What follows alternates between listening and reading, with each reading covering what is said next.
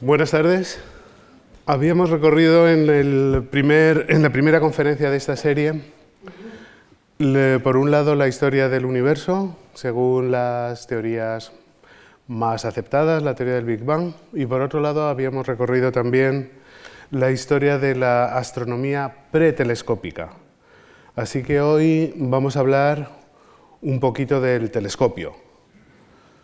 Y es que el telescopio supuso una revolución porque durante más de mil años las observaciones astronómicas solo contaron con, esta, mm, con este instrumento, el astrolabio, y otros instrumentos más rudimentarios. Este eh, astrolabio está constituido, como ven, es uno, eh, en este caso uno del siglo XI que se conserva en el Museo Arqueológico. Los astrolabios son instrumentos de varios usos. Por un lado, llevan una mm, alidada que sirve para apuntar hacia una estrella y medir de manera aproximada su elevación sobre el horizonte. Y por otro lado, también eh, cuentan con bueno, una caja o madre que mm, aloja una lámina en la que se representa la posición de las estrellas. Entonces sirve, esas láminas sirven como un, como un planisferio. Y mm, la verdad es que en Toledo, el que posiblemente ha sido el mayor astrónomo español de toda la historia, Azarquiel, eh, ideó un astrolabio muy innovador, el llamado Azafea, que es una especie de astrolabio pero universal, que puede ser utilizado en diferentes latitudes cambiando esa lámina que va alojada en la caja. Esto fue, como digo, una innovación de Azarquiel, la azafea. Azarquiel fue un magnífico observador desde Toledo y produjo unas tablas astronómicas con las posiciones del Sol, la Luna y los planetas y que mm, fueron la base de las tablas alfonsíes. Es decir, estas eh, primeras tablas fueron ampliadas después por el equipo de astrónomos del Rey Sabio y fueron después traducidas al latín por Gerardo de Cremona, las tablas de Zarquiel, y circularon por toda la Edad Media, por, toda Europa a lo largo de la Edad Media. Estas tablas mm, eran difíciles de interpretar porque lo que se intentaba con estas tablas, midiendo esas posiciones, era remontar y explicar el movimiento de los planetas. Pero el empeño que había desde los griegos de tener a la Tierra en el centro del universo hacía que los planetas había que encajarlos para explicar esas tablas de observación con trayectorias muy complicadas alrededor de la Tierra. Esas trayectorias constaban de varios elementos, los epiciclos, los deferentes y el ecuante. En eh, el ecuante, un punto alrededor del cual está el deferente y a lo largo del deferente es por donde el planeta va evolucionando con esos epiciclos. Así que como ya comentábamos, esto conducía a unas trayectorias aparentes para los planetas sumamente complejas y es lo que hizo mm, eh, exclamar al rey sabio, si Dios me hubiera consultado sobre el movimiento de los planetas, yo hubiera elegido un sistema más simple. Estas tablas alfonsíes, como digo, circularon por Europa en toda la Edad Media y llegaron incluso a las manos de Copérnico, esta y otras tablas. Y Copérnico tuvo la genialidad de explicar los movimientos, es decir, las posiciones de los planetas con unos movimientos mucho más sencillos, poniendo al Sol en el centro del universo. Y aquí en este, en este diagrama que, que viene, eh, que es parte de, de, su libro Las revoluciones de los orbes celestes, que se publicó en 1543 y que llegó a las manos de Copérnico cuando él estaba en el lecho de muerte, porque murió en ese mismo año, Vemos cómo Copérnico sitúa al Sol en el centro y luego está Mercurio, Venus, la Tierra con la Luna alrededor de la Tierra, los siguientes planetas hasta Saturno y una eh, esfera final inmóvil de las estrellas fijas. Esto iba a suponer una revolución completa, como digo, era después de más de 1500 años desde que mm, Ptolomeo había ideado este sistema geométrico con la Tierra en el centro, ahora el hombre ya, la Tierra no estaba en el centro, es el Sol, o sea que es un cambio, es una revolución que no es solamente astronómica, sino que en cierto modo, o en gran medida, es también eh, filosófica. Esta revolución es tan grande que de hecho todas las conmociones han pasado a llamarse revoluciones. La palabra revolución parece ser que viene del nombre del libro de Copérnico. Y de la misma manera hablamos de un giro copernicano cuando nos referimos a una conmoción muy grande. Así que nuestro planeta en el mundo copernicano queda relegado a la posición de un mero planeta, de un planeta más.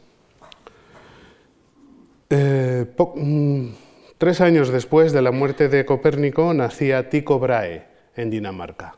Tycho Brahe fue un astrónomo que mm, consiguió el apoyo del rey danés para conseguir eh, construir un observatorio que era, fue el más avanzado de su época, el observatorio de Uraniborg, en Dinamarca, en el que, como vemos aquí en esta representación, contaba con cantidad de instrumentos astronómicos, por supuesto todavía no telescopios, pero él inventó estos cuadrantes eh, muy grandes que permitían medir las posiciones de las estrellas con más precisión, con una precisión grande. Tycho Brahe fue un personaje eh, muy curioso. A los 23 años de edad, cuando estudiaba en Wittenberg, se disputó con otro estudiante sobre los méritos relativos que podría tener cada uno en matemáticas se batieron entre ellos y la disputa, que terminó, como digo, con un duelo, acabó con Tico perdiendo parte de su nariz. Por eso tiene este aspecto tan, tan peculiar y por eso eh, Tico llevó el resto de su vida una prótesis metálica en la nariz. Tico mm, eh, observó una supernova en, eh, en Casiopea, también observó el paso de un cometa, y demostró que ambos fenómenos eran astronómicos, no estaban en la atmósfera, y por lo tanto probó así que, contrariamente a lo que se pensaba hasta entonces, el cielo no era inmutable. Cuando Tico perdió el apoyo del rey de Dinamarca, se marchó a Praga, donde contó con el apoyo del emperador Rodolfo II. Eh, Allí, establecido en Praga, Tico em, contó con un ayudante, Johannes Kepler. Kepler, que era unos 30 años más joven que, que Brahe, resultó ser un astrónomo también muy cuidadoso e intentaba eh, nuevamente explicar las tablas que había confeccionado Tycho Brahe con, mayor precisión con lo que lo había, de la que le había hecho Copérnico. Eh, para ello, Kepler necesitaba, claro, todos aquellos datos que había acumulado Tycho Brahe en Dinamarca, pero Tycho tenía, como, como les decía, un carácter muy particular. Entonces, aunque trabajaban juntos, pero había entre ellos una relación muy complicada. A veces eh, colaboraban, pero otras veces no tanto. Y Tycho Brahe le negaba los datos a Kepler de forma que Kepler no llegó a tener todos los datos, todas las tablas astronómicas de Tycho, hasta la muerte de Tycho Brahe, en que la familia de este se, le pasó completamente todos los datos completos a Kepler. Con esos datos, que fueron recogidos en unas tablas que se llaman las tablas rudolfinas o rodolfinas, eh, Kepler enunció sus eh, tres famosas leyes, que fueron también revolucionarias, porque aquí ya ponían el Sol no ya en el centro del sistema solar, sino que el Sol quedaba desplazado a la posición del foco de una elipse y los planetas se movían a lo largo de, eh, esas elipses alrededor del Sol, con el Sol, como digo, situado en uno de los focos. Y además tampoco se movían con velocidades constantes, sino que se movían, como saben ustedes bien, como dice la segunda ley de Kepler, barriendo áreas iguales en tiempos iguales. Y eso, por ejemplo, explicaba el hecho de que las estaciones no tengan la misma duración. Por ejemplo, el verano en el otoño en el hemisferio norte es la estación más larga porque en el hemisferio norte, cuando el sol está, cuando la Tierra pasa por el, por el verano, pasa por esta zona de acá, es cuando más alejado está del sol. Es una paradoja para el hemisferio norte, no para el sur y eso hace que el verano dure casi 94 días, mientras que el invierno, que es cuando el sol pasa por acá y pasa más rápidamente, dura tan solo 89 días. Así que si van ustedes a Praga, no se queden en visitar solo el reloj astronómico, visiten también la casa de Kepler, que se conserva allí en el centro de Praga, la tumba de Tycho Brahe, en la iglesia de Tin, en el centro centrísimo de Praga, y allí quedaron inmortalizados estos dos hombres geniales que a pesar de sus diferencias en vida, aparecen ya juntos para siempre en la historia de la ciencia. Simultáneamente, mientras em, Kepler enunciaba sus dos primeras leyes en 1609, Galileo, esto era ya 65 años después de Copérnico, se encontraba en Padua y precisamente en ese año, en 1609, está construyendo su primer telescopio. Un primer telescopio que es muy rudimentario, tenía unos seis, ocho aumentos, pero que ya tiene un aumento suficiente como para ver detalles en algunos de los astros. Galileo, a Galileo se le asigna la invención del telescopio, pero hay diferentes teorías y hay casi cada país tiene un inventor del telescopio. Nosotros en España también tenemos a Juan Rougier, quien pudo haber utilizado un telescopio antes de Galileo. Pero yo creo que esto no tiene mucha relevancia finalmente, porque el que revolucionó la astronomía con el uso del telescopio fue verdaderamente Galileo. Entonces, aunque hubiese otros observadores que lo utilizaron antes, aquello no tuvo la trascendencia transformadora que tuvo el telescopio que, usó Galileo. Y es que a Galileo le encantaba hacer demostraciones con sus telescopios. Los hacía para todo el mundo, incluso lo hizo para el poeta John Milton, que se refiere en alguno de sus poemas a las observaciones con telescopio. Y aquí le vemos en la corte de Venecia. Pero no solo se, limitaba a estas demostraciones más o menos divulgativas, digamos, sino que anotaba los resultados de sus observaciones de una manera científica. Por ejemplo, en Orión em, hizo unos eh, croquis de la constelación de Orión que incluye ya estrellas que no eran visibles a simple vista. Y él, en su mayor obra, em, en la que da cuenta de estas observaciones, se, digamos que celebra la posibilidad que ha tenido de ser la primera persona, los primeros ojos humanos que han visto algunas de estas estrellas por primera vez. Orión, sin embargo, Orión tiene una nebulosa que aparece aquí en la espada de Orión, señalado con este cuadro amarillo, que no fue reflejada en los mapas de Galileo, posiblemente porque para él era algo obvio y no, no le prestó mucha, mucha importancia. Hoy sabemos, sin embargo, que en esas nebulosas es donde se forman las estrellas y con nuestros telescopios podemos tener imágenes como esa que les acabo de mostrar e incluso podemos llegar a, podemos llegar a reconstruir la imagen de una nebulosa como esta en tres dimensiones. En, esta, en este pequeño vídeo uno se pasea por dentro de la nebulosa, esta es una reconstrucción por ordenador, porque se pueden medir las distancias a las diferentes estrellas, son todas estrellas jóvenes que se han formado a partir del colapso de una, nave, de una nube perdón, gaseosa y vemos como algunas, em, algunas estrellas tienen un poco de material todavía a su alrededor. Ese material en algunas de esas estrellas es lo que va a acabar formando un sistema planetario. Algunas todavía no se han formado. Son glóbulos de materia densa en los que van a formarse estrellas nuevas. Pero este, por ejemplo, ya lo ha formado y tiene dentro una estrella con su protosistema planetario. Son objetos bien conocidos y como digo es una simulación hecha por ordenador.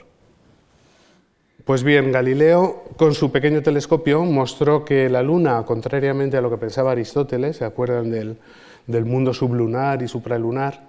La Luna no era un cuerpo perfecto, sino que su superficie tenía accidentes geográficos que eran fácilmente visibles con su telescopio y que él dibujó con bastante, con bastante precisión, como muestra esta imagen real.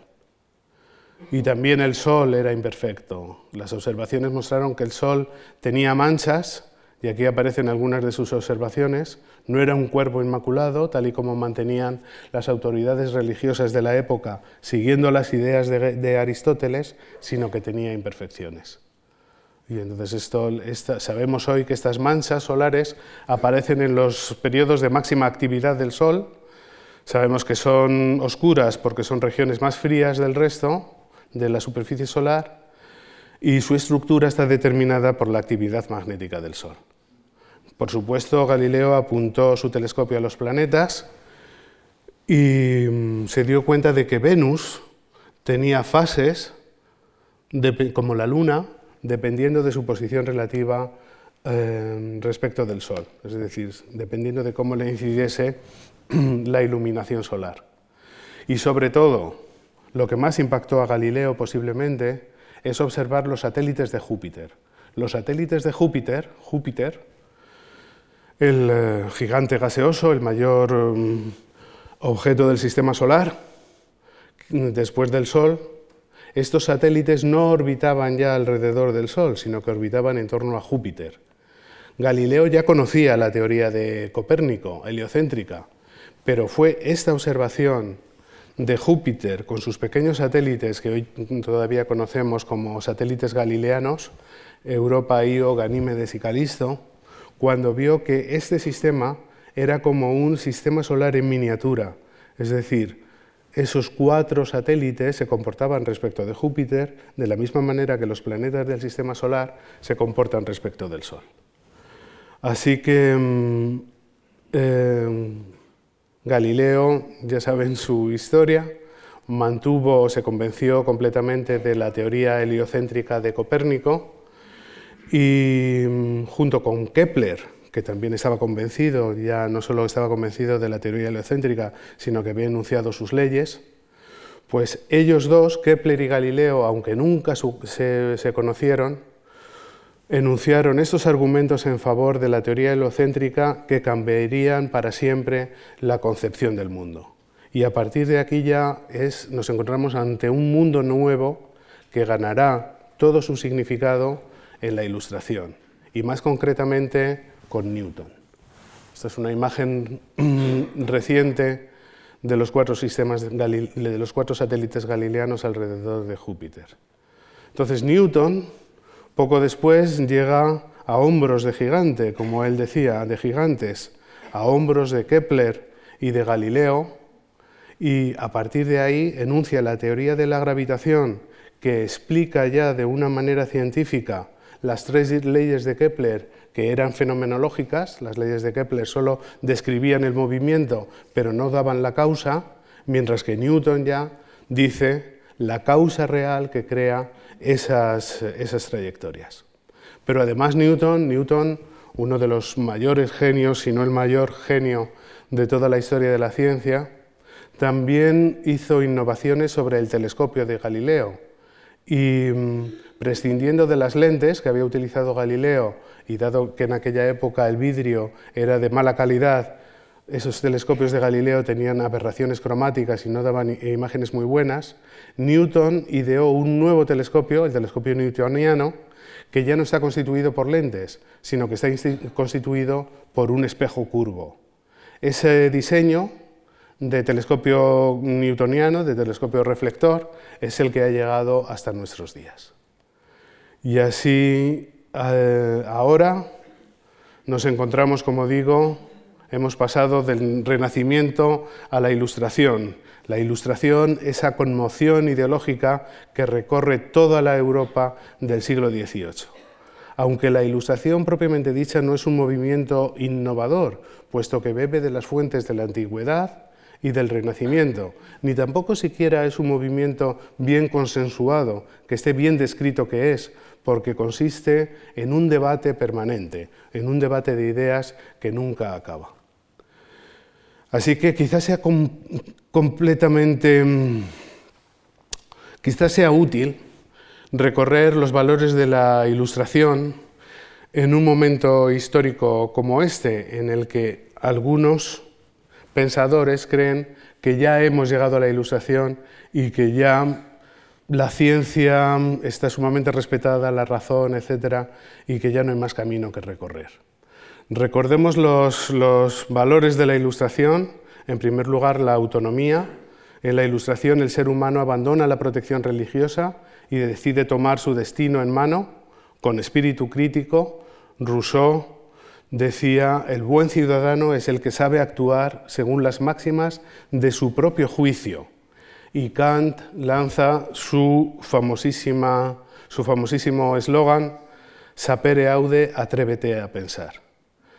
Es el tiempo de la libertad. Y también otro de los valores de la Ilustración es el laicismo. Desde épocas de Constantino, la religión había estado ligada al, Estado, es decir, desde el siglo IV. Y desde entonces la religión siempre ha estado muy cercana al poder, ha querido acercarse al poder e incluso ha tratado de, en algunos casos, apoderarse de él. Pero comenzando en el Renacimiento, desde Erasmo, con Erasmo y hasta Rousseau, las instituciones públicas y las religiosas comienzan a separarse.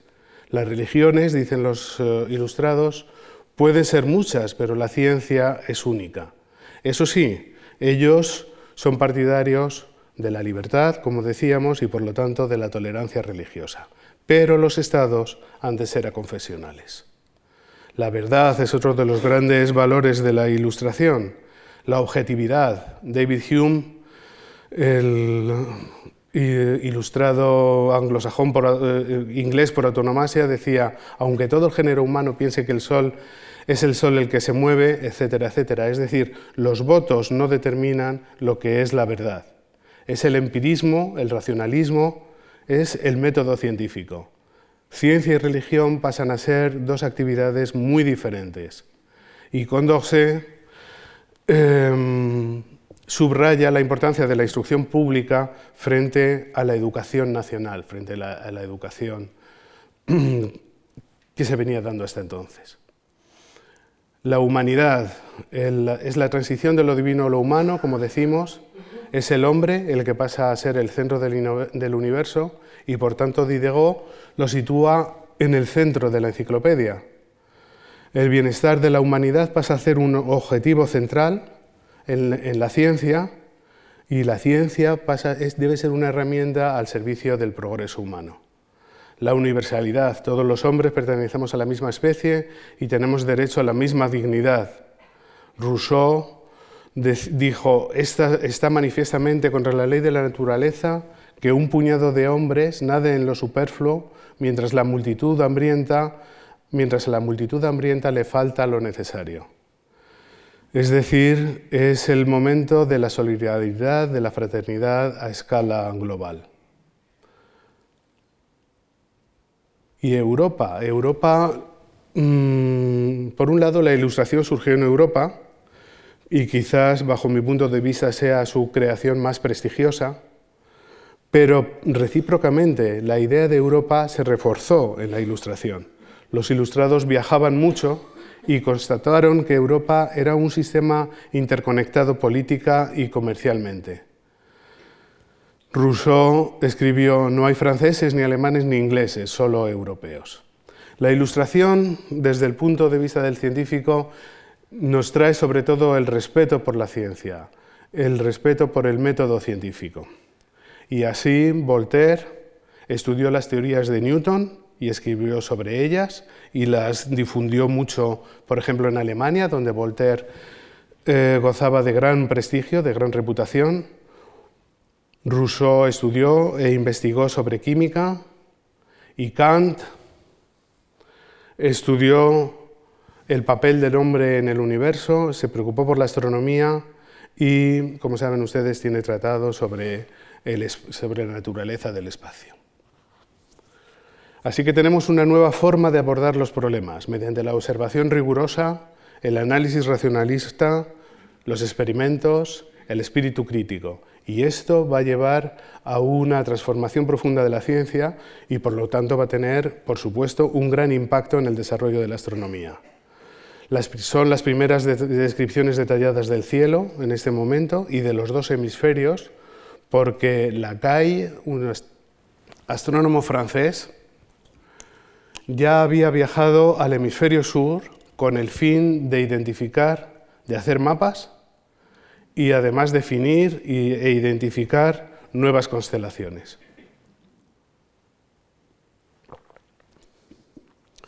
Flamsteed, en Inglaterra, en el Observatorio de Greenwich, hace estos atlas maravillosos con descripciones muy detalladas del cielo las estrellas están ahora ya situadas correctamente de acuerdo con un sistema de coordenadas muy racional y los tamaños de los símbolos que las representan vienen dados por la escala de brillo de las estrellas.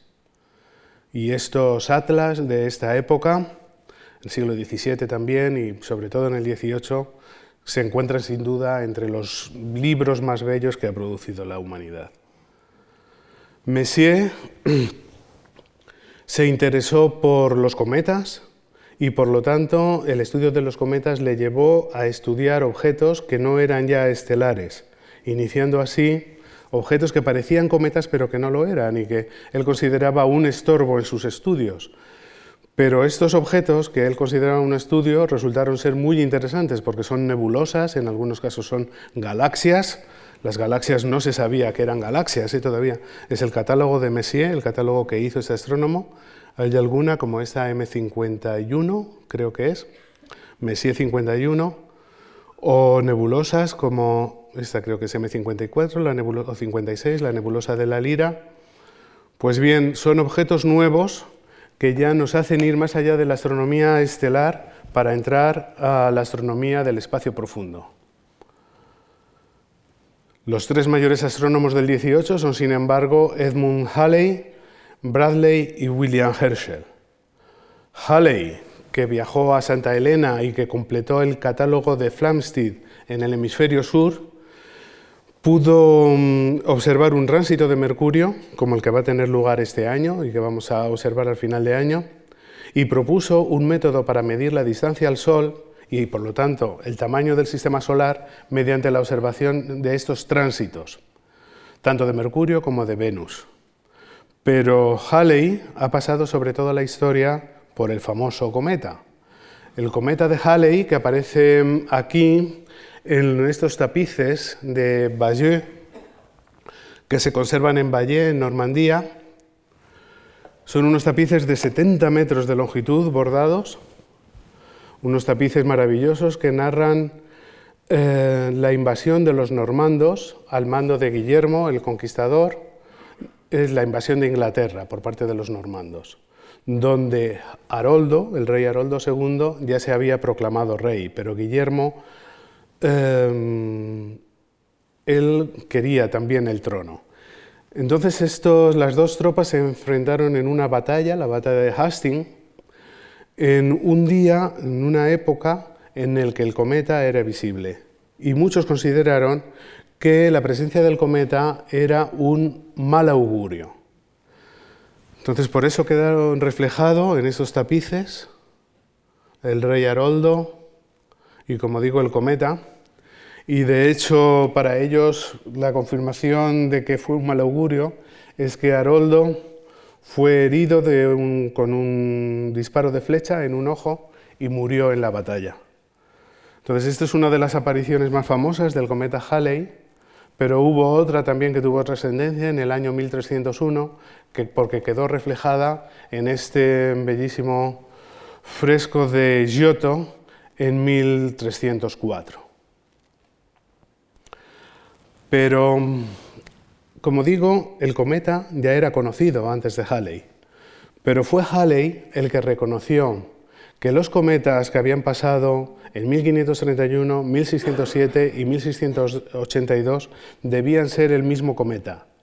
Y debían seguir estos cometas las leyes de Newton, es decir, debía ser el mismo objeto que estaba orbitando alrededor del Sol, aunque con un periodo larguísimo, y entonces predijo su vuelta para el año 1759.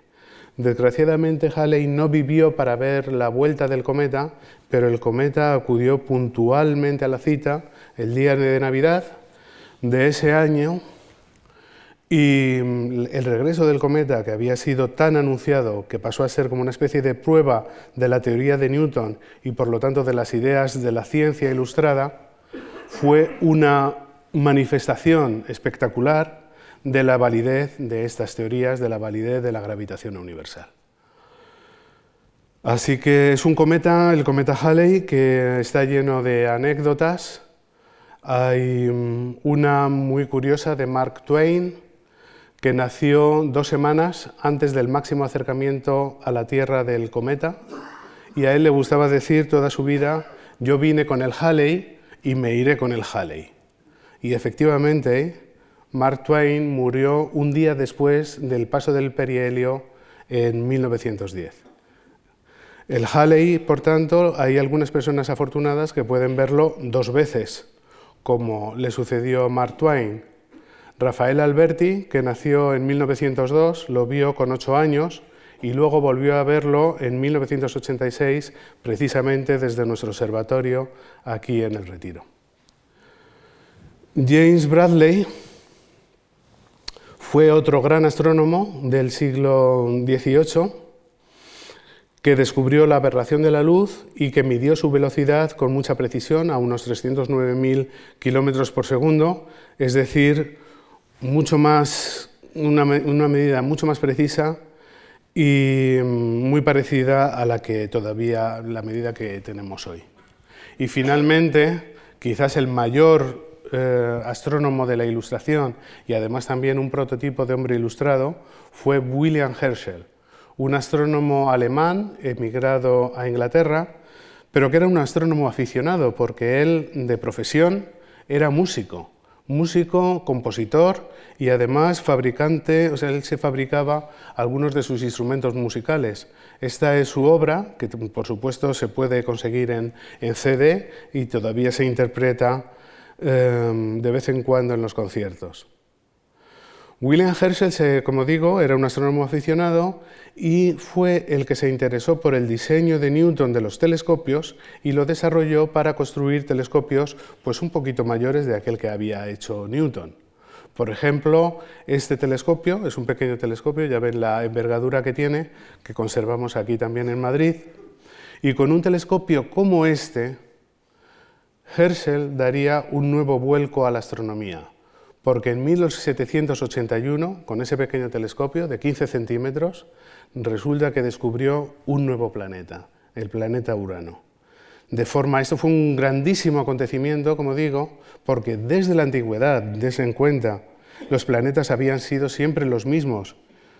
Y ahora de repente había un planeta más allá de Saturno y que agrandaba por completo, que agrandaba muchísimo el sistema solar. Eh, el descubrimiento de, Urano le permitió a Herschel dedicarse de manera profesional a la astronomía. El rey Jorge le asignó un salario y pasó a ser astrónomo a tiempo completo. Y estudió, por ejemplo, la distribución de estrellas en el cielo, llegando a la conclusión de que no estaban distribuidas de una manera aleatoria, sino que estaban en algunos sitios ya saben ustedes, en la Vía Láctea, estaban muchísimo más concentradas. No eran solo las nebulosas, eran también las estrellas. Y hizo el primer croquis de la Vía Láctea, que al fin y al cabo, pues bueno, recuerda a nuestra galaxia bastante bien. Herschel además se interesó, como digo, por la astronomía más allá de la estelar, como había hecho Messier, Descubrió más de mil nebulosas nuevas junto con su hermana Carolina, que fue una mujer absolutamente extraordinaria, y hizo este, estos catálogos que han sido refinados desde el siglo XVIII y que han llegado hasta nuestros días, modernizados y refinados, ampliados, pero originalmente eran el catálogo de Herschel. Hoy se llama el New General Catalog, el eh, nuevo catálogo general y por eso muchos de los objetos no estelares los designamos los astrónomos con un número después de NGC. NGC, yo qué sé, 1327, pues es una galaxia. Pues eso arranca de aquel catálogo de nebulosas eh, compilada por Herschel, compilado por Herschel. Estas nebulosas inspiraron a Laplace sobre la formación de las estrellas y en un libro que se llamaba Exposición du système du monde, Laplace avanzó una teoría para la formación del sistema solar a partir de una de estas nebulosas de, de Herschel. Y así es.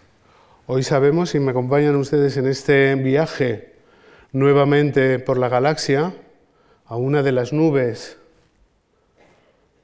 de nuestra galaxia, una pequeña nube que está tan solo a 450 años luz en las constelaciones de Tauro, allí donde se encuentran algunas de estas nebulosas que había catalogado Herschel.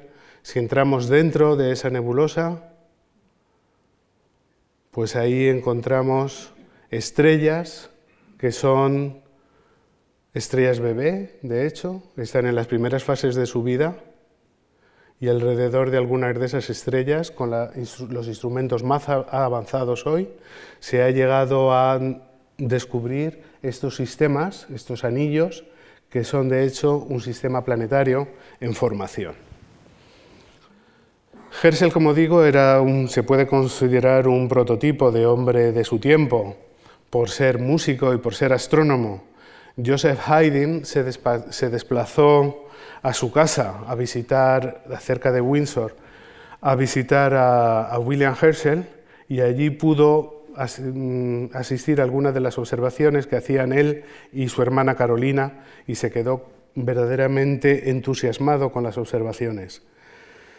Eh, él lo, relató en su diario, aquellas observaciones con un gran telescopio que ya medía 13 metros, el que hizo, el que hizo Herschel ya por aquella época, y que no era fácil de utilizar. Y mm, Haydn se inspiró en estas observaciones que realizó en Inglaterra con Herschel y al regreso de este viaje escribió algunos de los compases de su obra La creación. Si ustedes escuchan La creación, sobre todo la primera parte, hay una parte que recuerda verdaderamente la creación de, de un mundo nuevo, la creación del sistema solar a partir de una nebulosa. Y como digo, Herschel continuó haciendo, a partir del telescopio de Newton, fue haciendo telescopios cada vez más grandes y más grandes y más grandes, hasta llegar a telescopios de esta envergadura, los telescopios más grandes de, la historia hasta ese momento. Eran telescopios complicados de utilizar, había que apuntarlos moviéndolos en azimut y luego en elevación, ese tubo, un tubo bastante pesado. Y bueno, ¿y cómo, cómo se desarrollaba, entre tanto, la ilustración en España? Pues en España la ilustración fue un movimiento tampoco muy bien organizado, tampoco muy bien orquestado. Hubo hombres de letras que mm, se convencieron de las ideas de la Ilustración, algunas personalidades del entorno de Carlos III y luego fueron sobre todo las academias, las sociedades, las tertulias. Era ahí donde se discutían aquellas nuevas ideas que venían de, de Europa. La ilustración lo que pasa es que se vio muy amplificada por el impulso que se dio en aquella época en la calidad de las imprentas y que hizo circular los eh, libros de manera mucho más generalizada y por lo tanto las ideas.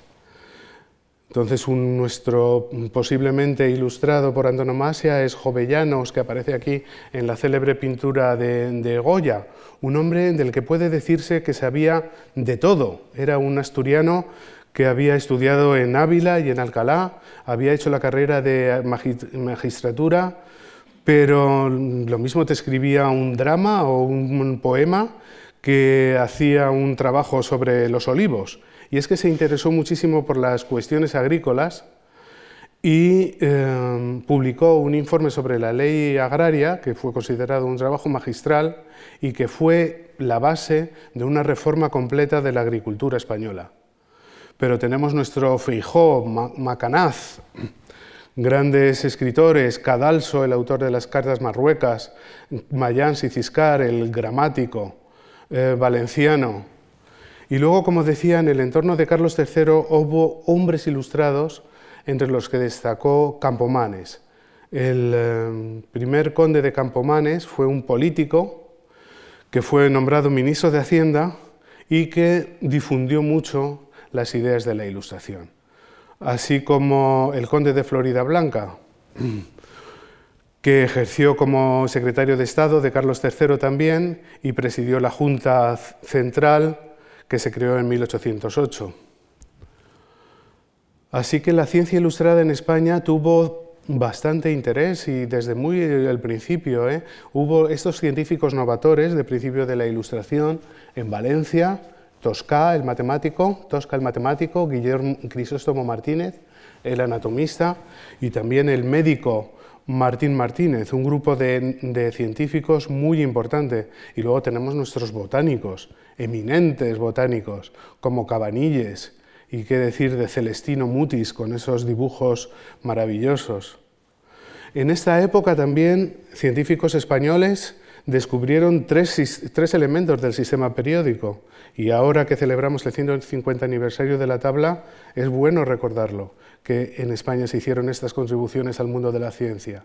Antonio de Ulloa descubrió el platino en 1735, los riojanos hermanos Elúyar, trabajando en Bilbao, en un trabajo increíble del tipo del que realizó Marie Curie para aislar el radio, pues ellos aislaron el wolframio a partir de grandes cantidades de minerales y Andrés del Río, un poco más adelante, en 1802, descubrió el vanadio.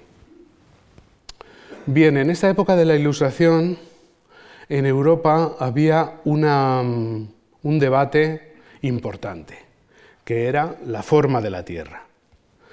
Cassini, en París, había determinado, con sus medidas, que la Tierra debía ser como les muestro ahí, como un limón, digamos, apepinada.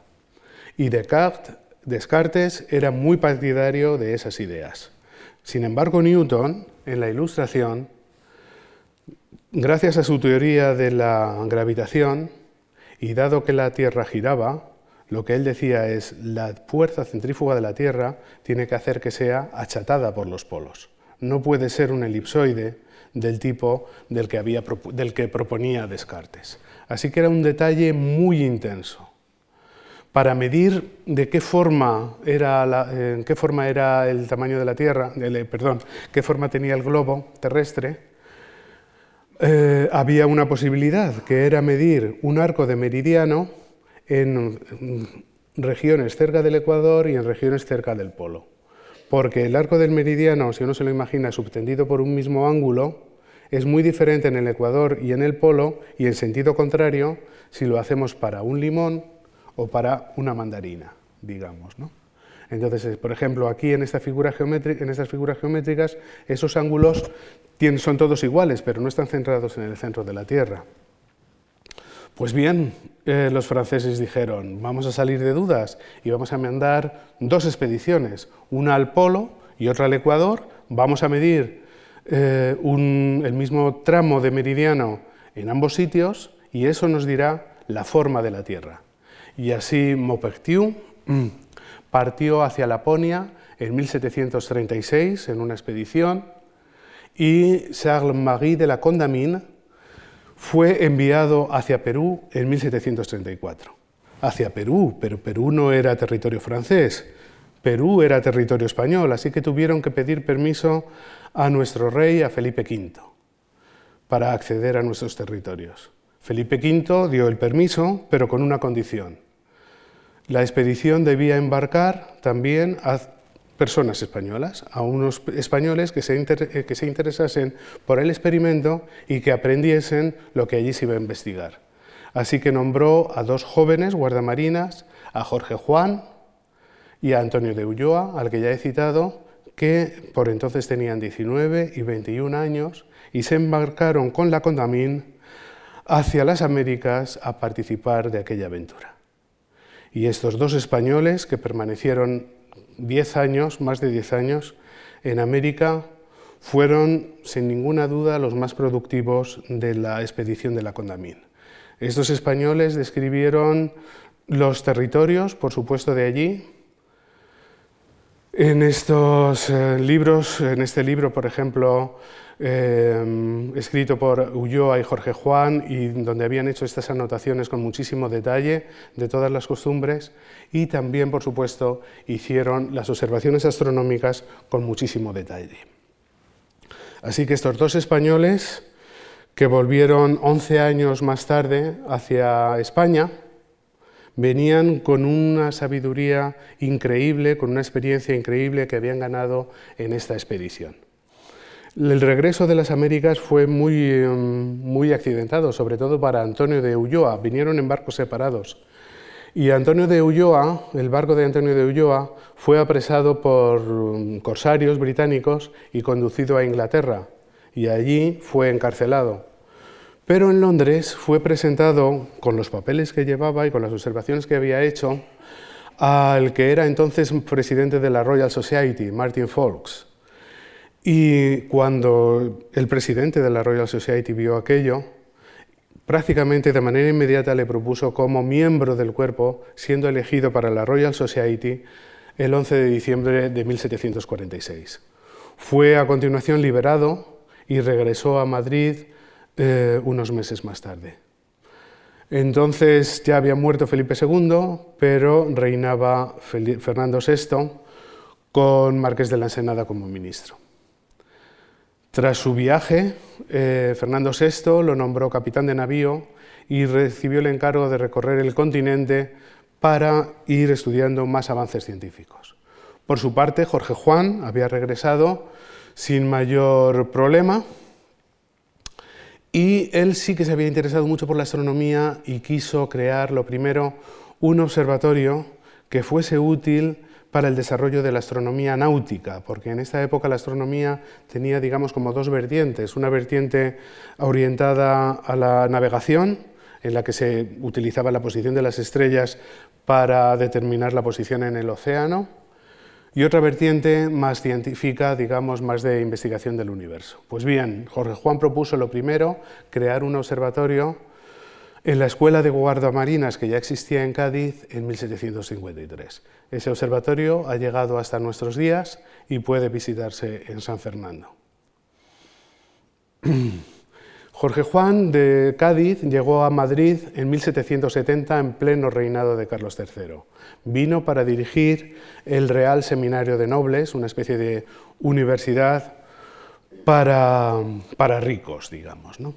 y desde aquí impulsado en la enseñanza de las matemáticas, de la física y desarrolla la idea de crear también un observatorio en Madrid.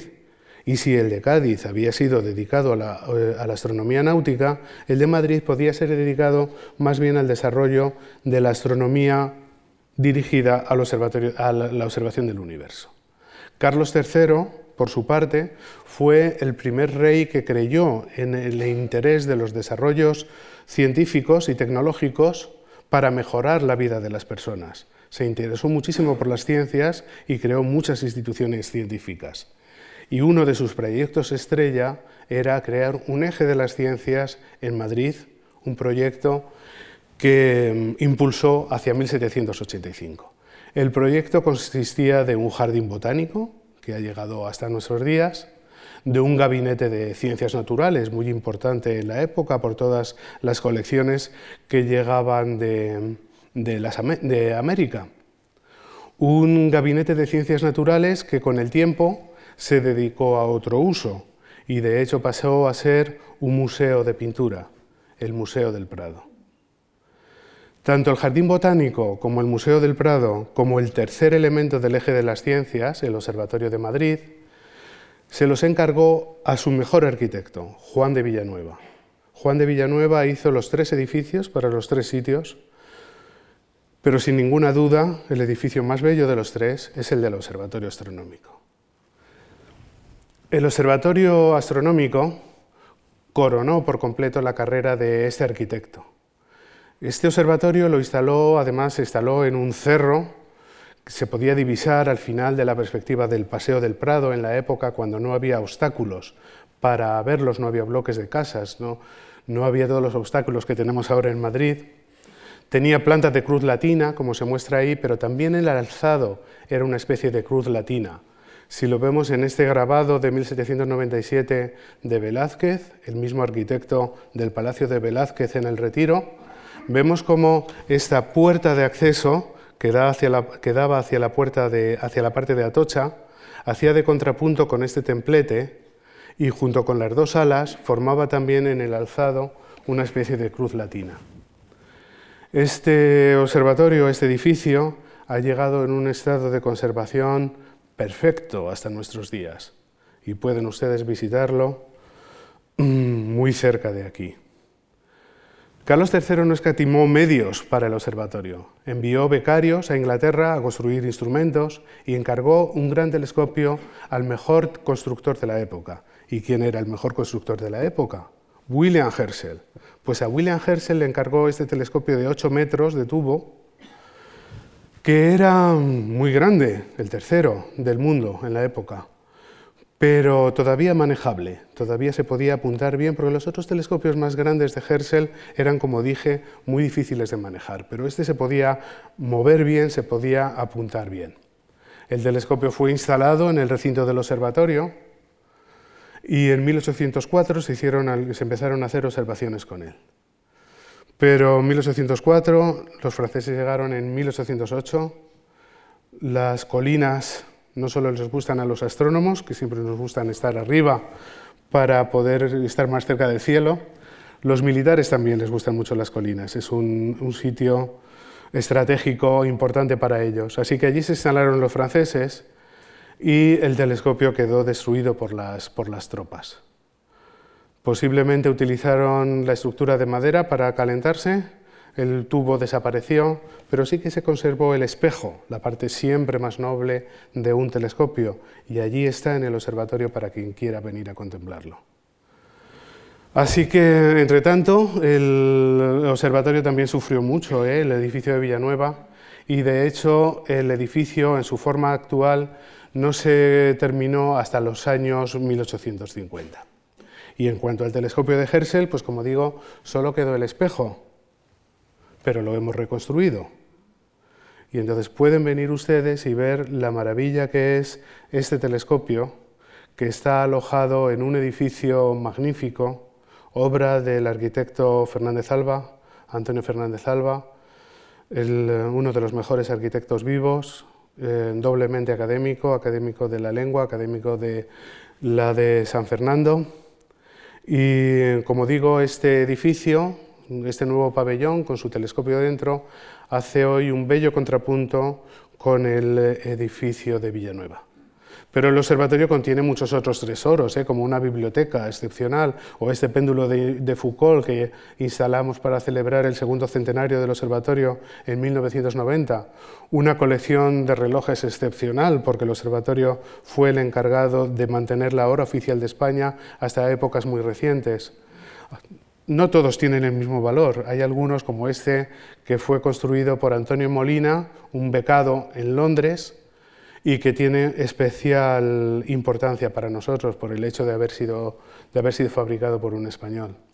Muchos instrumentos científicos están agrupados en un pequeño museo y allí tenemos todo tipo de telescopios.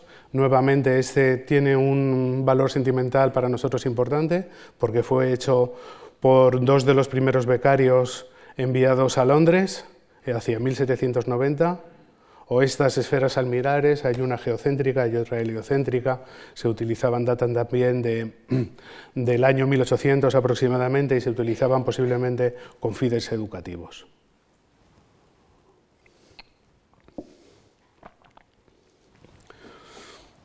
El Observatorio de Madrid, por supuesto, no es el único observatorio en Europa. Hay observatorios de este estilo en varias ciudades europeas. Los más importantes son los de París y los de Londres.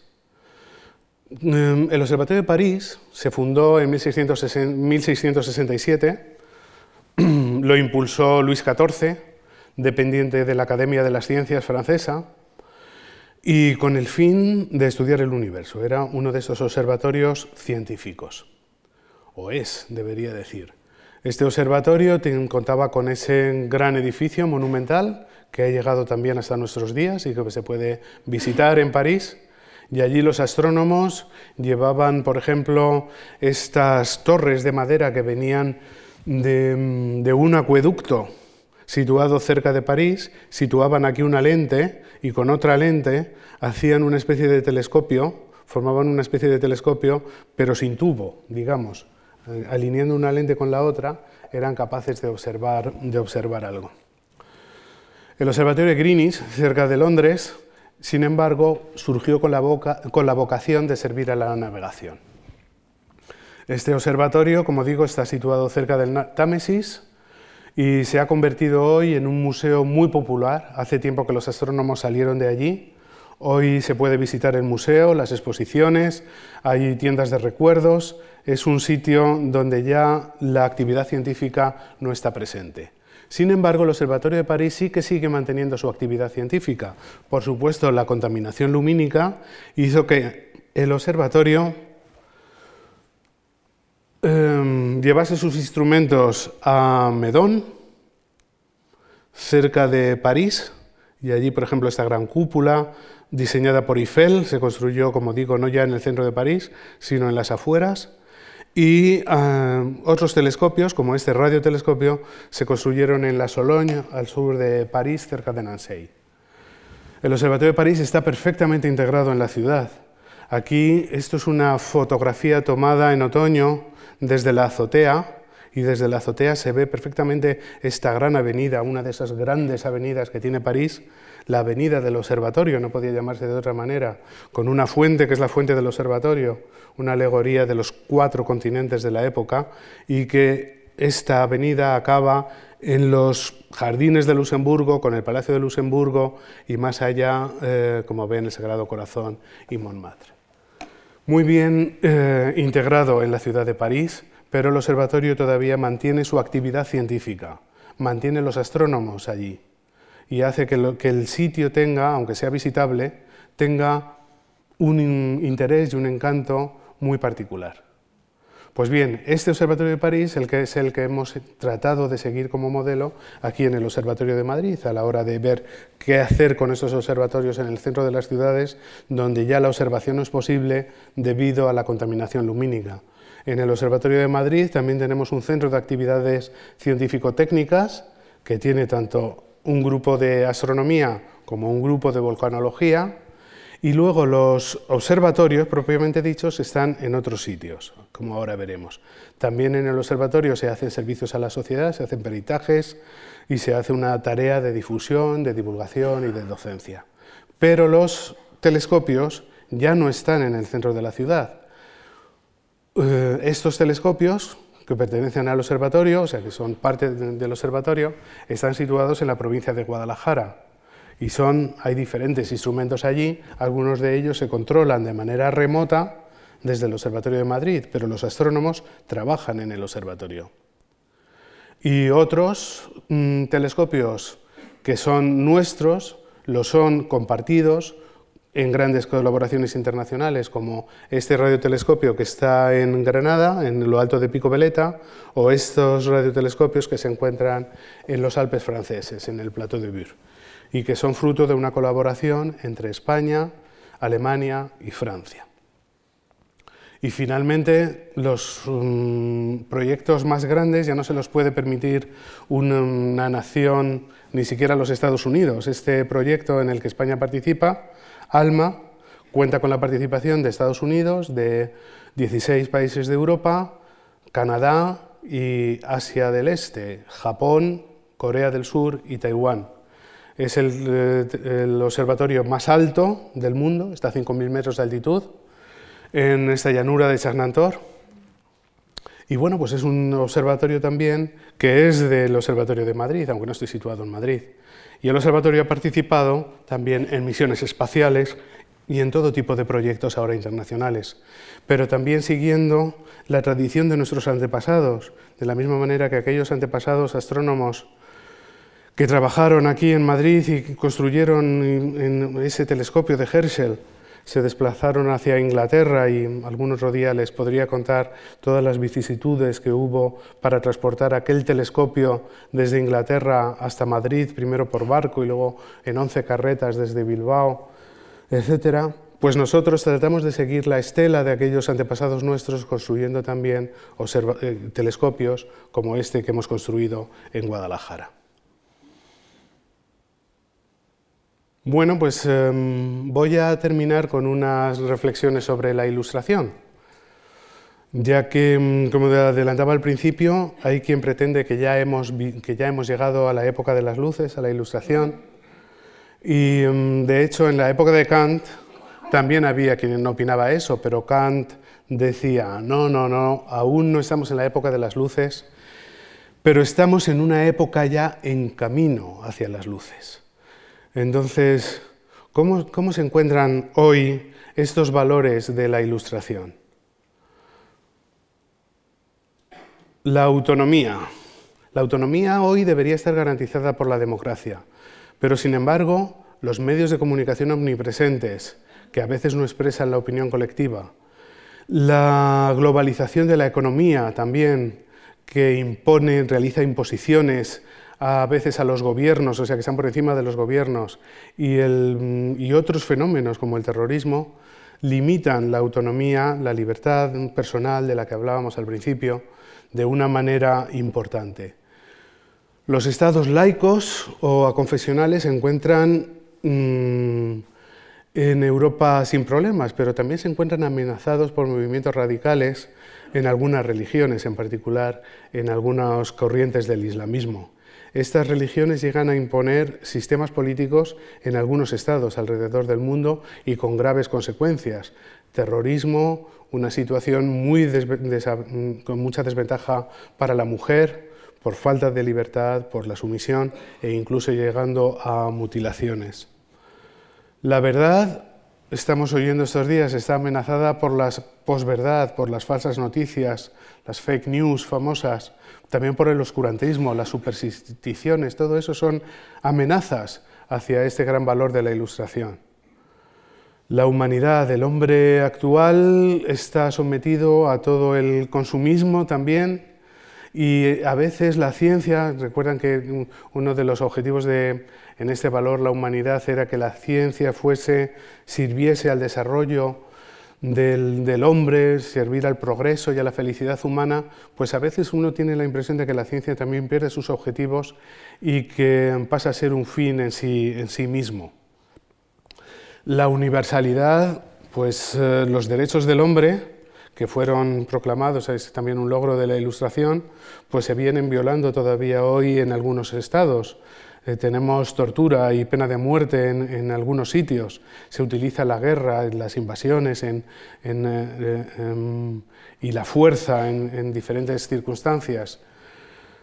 Así que la universalidad también está amenazada. Y finalmente Europa, hasta la idea de Europa, como digo, y la ilustración es una de, mayores, eh, de los mayores productos de Europa, si no el máximo, también se ve amenazado la idea de Europa ahora por los populismos, por los nacionalismos en numerosos estados europeos, por el Brexit y por el poco conocimiento en general que tenemos de la historia de Europa. Sería necesario que nuestros niños aprendiesen la, historia de Europa, que es tan rica, para aprender de los errores que nos llevaron a estas guerras tan dolorosas y que no están tan lejanas en el tiempo. Así que vivimos ya en la época de las luces, pues yo creo como Todorov que hemos de recomenzar cada día nuestro camino hacia las luces, aun sabiendo que es un camino que posiblemente nunca se terminará. Muchas gracias por su atención.